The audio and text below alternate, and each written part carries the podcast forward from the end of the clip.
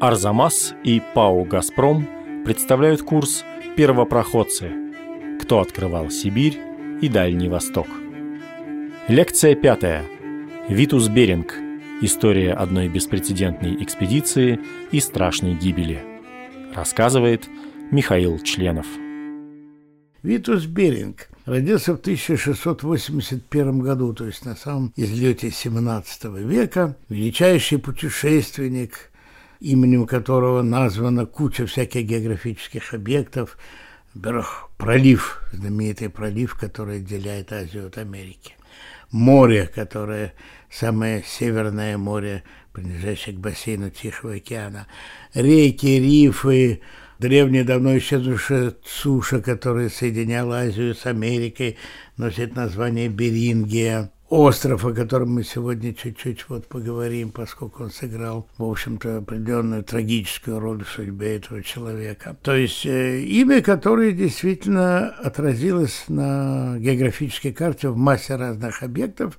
Что же такое, собственно говоря, чем он заслужил вот эту известность, которая уже почти 300 лет заставляет и привлекает э, людей к тому, чтобы говорить о нем, чтобы вспоминать о нем. Беринг э, датчанин. А, родился в Дании, в семье, в общем-то, ну, среднего класса, как мы бы сказали бы сейчас. Отец был э, таможенным чиновником, одновременно церковным старостой. И с молодости Беринг очень пристрастился к морю. Тогда вообще всякие морские путешествия и плавания были очень популярны. Он успел, будучи юнгой, а после этого младшим офицером, еще на датских еще судах посетить Индию, ездил по Европе, по Балтике, и в молодом возрасте, слегка за 20 лет, 22, попадает на русскую службу. Напомню, что это эпоха Петра Первого, который, так сказать, стремился к тому, чтобы привлечь большое количество вот европейцев на службу России, в том числе русскому флоту, и решать, в общем-то, те огромные задачи, которые этот монарх ставил перед собой, открыв окно в Европу и пытаясь превратить Россию в настоящую европейскую страну, что ему удалось. Он приезжает в Петербург, Петербург, напомню, только-только уж еще начинался, в сущности только был создан, и уже 25 году, 1725, Петр задумал Камчатскую экспедицию. Надо узнать, решил Петр, соединяется ли Америка с Азией. В ту пору этого никто еще не знал, поскольку никто толком этим не занимался. И Петр, значит, решает направить экспедицию и предлагает Берингу возглавить ее по рекомендации Адмиралтейства. Первая экспедиция она началась в 1725 году. Он выехал из Петербурга в Сибирь. И в том же самом году умирает и Петр I, собственно, император, который его туда послал и который задумал этот дерзкий план. Беринг действительно добирается до Камчатки и, плывя на север от Камчатки, проходит через Берингов пролив, тем самым как бы доказав, что Америка с Азией не соединяется – уже впоследствии не менее выдающийся путешественник Джеймс Кук присваивает этому проливу имя Беринга. С тех пор он и называется Беринговым проливом. Первая эта экспедиция длилась пять лет. И уже в 30 году, 1730-м, Беринг вот возвращается в Петербург. Дальше он имеет дело уже с наследниками Петра, то есть э, императрица Анна Иоанна, в частности, до этого императрица Екатерина Первое, которые решили продолжать начатую Петром дерзкую задачу освоить дальневосточное пространство, которое только-только, собственно говоря, Россия туда и протянула руку. Камчатка, которая, в общем, так сказать, основной был объект плавания имя Беринга, в сущности, до самого Беринга сравнительно недавно – незадолго до Беринга, за несколько десятков лет, была освоена первопроходцами, казаками и промышленниками. Что любопытно, что они пришли на Камчатку не с моря, как, казалось бы, полагалось вообще вот выдающимся мореплавателям и так далее, а с севера. Камчатка была открыта из Чукотки. То есть Анадырский острог, который был не там, где сейчас находится город Анадырь, но близко, он был некоторым центром, откуда впервые вот эти самые казаки, эти первопроходцы, лихие были такие, в общем, так сказать, это ребята, которые по суше и по рекам вот в основном достигли вот этого огромного полуострова на северо-востоке Азии. Собственно, Атласов, человек, которого обычно мы считаем, что ему, так сказать, Россия обязана присоединению Камчатки к российскому государству, он был всего-то на 20 лет старше Беринга.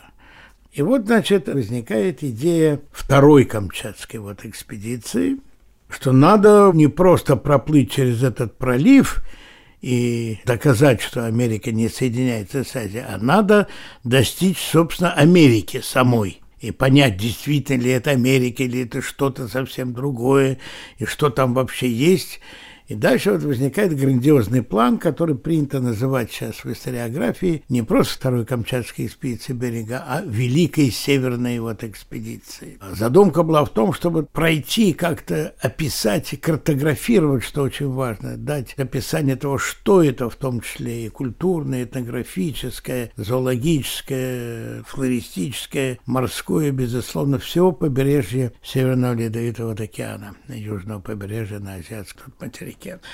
Это вот вторая вот экспедиция, она выезжает из Петербурга в 1734 году, через 4-5 лет после возвращения Беринга из первой экспедиции.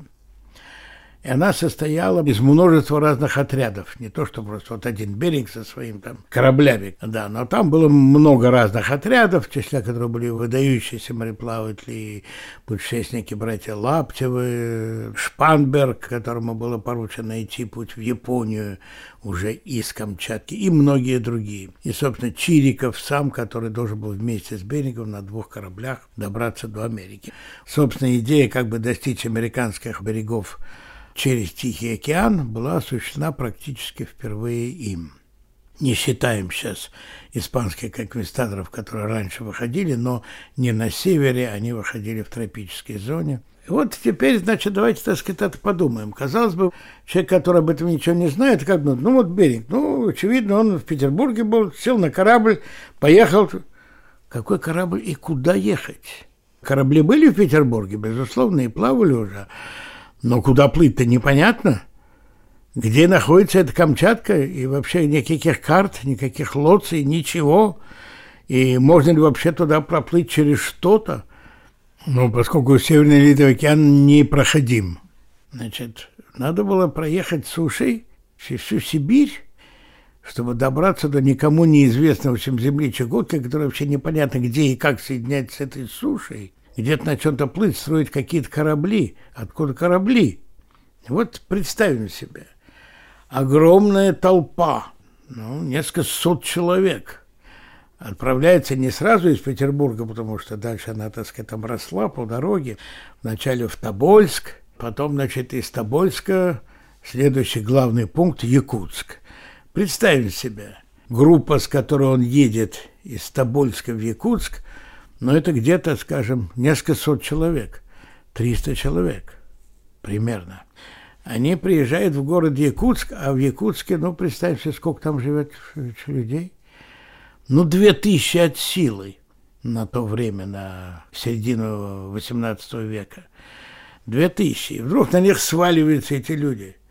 Причем они не просто так сами обсеют, они везут с собой все, что надо для постройки кораблей, которые не в Якутске, как вы понимаете, а вообще в Охотске.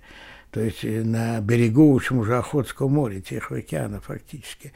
Все вот металлические конструкции, якоря, там, все, что нужно для плавания, все тащили с собой из европейской России. Представьте себе так, вдруг, внезапно, да, город должен увеличиться в численности, ну, на одну пятую примерно где-то. И длится это путешествие, пока они добираются до Охотска, три с лишним года, не месяца, как мы думаем сейчас. Все это выглядит очень так странно для нас сейчас, когда мы представляем себе, что это такое, какие это должны быть усилия, где люди останавливались, где они спали, что они ели, где они добывали это все – а, мало кто, так сказать, этим интересуется, но когда мы начинаем выяснять, то понимаем, что это, в общем, это колоссальный подвиг просто для того времени. Значит, они выехали из Петербурга в 1934 году. И только в 1941, то есть 7 лет, они наконец добираются до Камчатки, причем, опять же, Камчатка еще почти пустая, там есть несколько острогов первых поселений русских на западном берегу, на Охотском море. Беринг хочет, и правильно хочет, на Тихоокеанское побережье. То есть он первый добирается до Авачинской губы, он успел построить в Охотске два корабля, Святой Петр и Святой Павел, и в честь этих кораблей назвал вот это вот маленькое первое поселение Петропавловском. Сегодня это столица Камчатки, довольно большой город Петропавловск-Камчатский.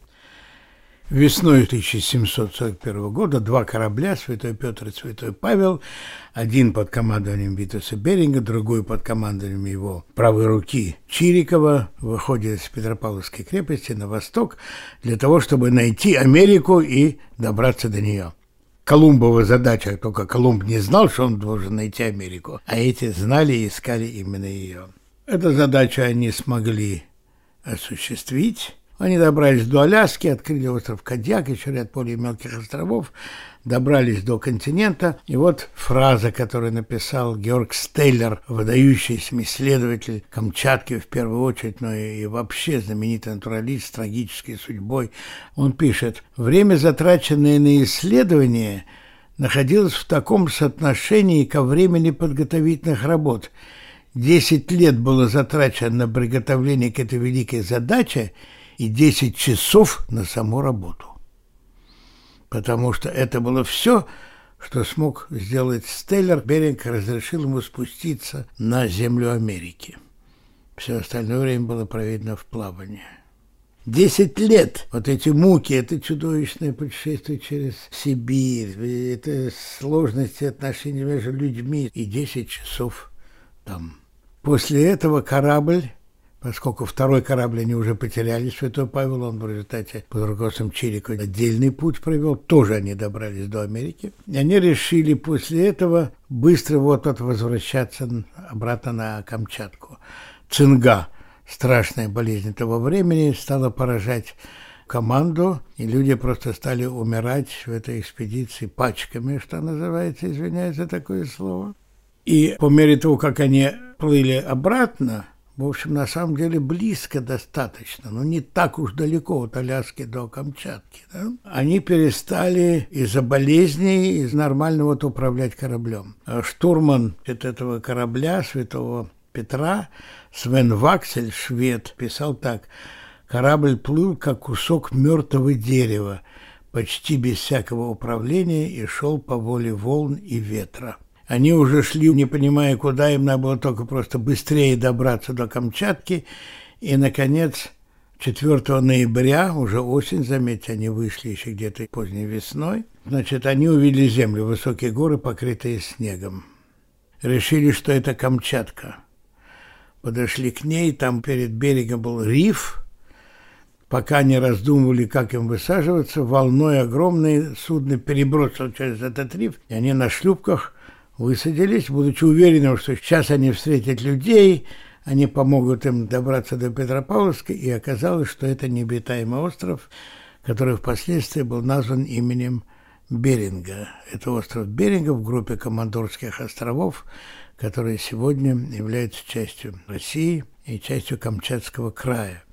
Командорские острова названы в честь Беринга, поскольку после первой экспедиции ему был дарован такой почетный титул «Капитан-командор». Это была единственная часть Алиутской гряды, которая никогда не была заселена собственно, самими алиутами. Вот в 20 веке там были археологические разведки, пытались хоть что-то найти. Никаких следов пребывания человека до экспедиции Беринга на этих островах, как на острове Беринга, так и на втором острове Медном, не обнаружено. То есть это были абсолютно необитаемые вот эти острова. Их выбросило на безжизненный берег в ноябре, и они стали вырывать ямы на этом пустынном берегу, чтобы там жить. Просто, так сказать, лечь на землю, тебя снесет ветром вообще через два часа. Надо как-то где-то укрыться в чем, а как, в чем – когда нету ничего, причем люди больны почти все цингой. ямы, в которые спустили 60-летнего до того времени, это огромный возраст, Беринга. И в этой яме он сидел, его постоянно заносило песком вплоть до груди. Потом кто-то еще, у кого были силы, пытался его это дело расчищать. И Беринг скончался на этом острове в декабре 1741 года. Значит, они перезимовали на этом острове Беринга. Двое руководителей, штурман Свен Ваксель, который просто принял на себя а, мореходное командование вот экспедиции, и натуралист Георг Стеллер, о котором я уже упомянул. Оба, в общем-то, оставили подробные дневники и описание всей вот экспедиции, и в том числе а, пребывания на Командора. Значит, когда кончилась зима, то они добрались до своего судна, смогли его разобрать и из вот этих частей построить, ну, бот небольшой, в котором порядка 40 человек все-таки выжили, и они смогли добраться до Камчатки. То есть, когда мы начинаем это в детали всех этих путешествий, мы понимаем, что это, конечно, были сверхчеловеческие усилия эти люди. Им вечная слава, что называется. В следующей лекции о жене капитан-командора Витуса Беринга и ее полном приключений путешествии на Охотское море. Проект подготовлен совместно с ПАО «Газпром».